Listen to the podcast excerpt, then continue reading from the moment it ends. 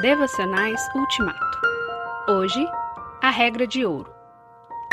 Assim, em tudo, façam aos outros o que vocês querem que eles lhe façam, pois essa é a lei e os profetas. Mateus 7, versículo 12. O que poderia ser mais claro e conciso do que a verdade declarada nesse versículo? Mas o mundo não nos deixará refletir sobre essas palavras. A nossa natureza pecaminosa não nos deixará medir as nossas vidas comparando-as a esse padrão. Deixamos esse versículo entrar por um ouvido e sair pelo outro.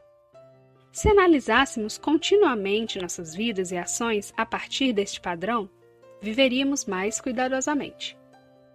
Teríamos mais do que o suficiente de coisas a fazer e não precisaríamos ir em busca de outras obras que consideramos santas.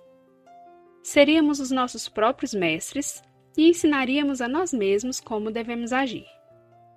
Não precisaríamos de tantos advogados e de tantas leis, pois esse padrão é simples e fácil de aprender. Deixe-me apresentar uma ilustração grosseira. Ninguém gostaria de ser roubado. Se você perguntasse a si mesmo se gostaria, teria de admitir que com certeza não gostaria. Logo, por que não concluir que todos se sentem da mesma maneira?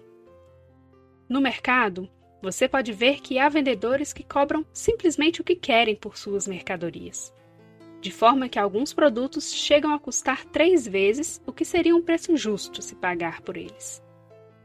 Se você perguntasse a um vendedor: Com licença, você gostaria que fizessem isso com você?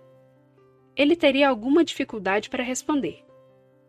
Se ele fosse honesto e sensato, teria de dizer: Eu gostaria de pagar o valor do mercado, o que é justo e legítimo. Não quero ser cobrado além do devido. Ou seja, você consegue ver qual é a questão? O seu coração diz como você gostaria de ser tratado, e a sua consciência diz que você deve tratar os outros da mesma forma.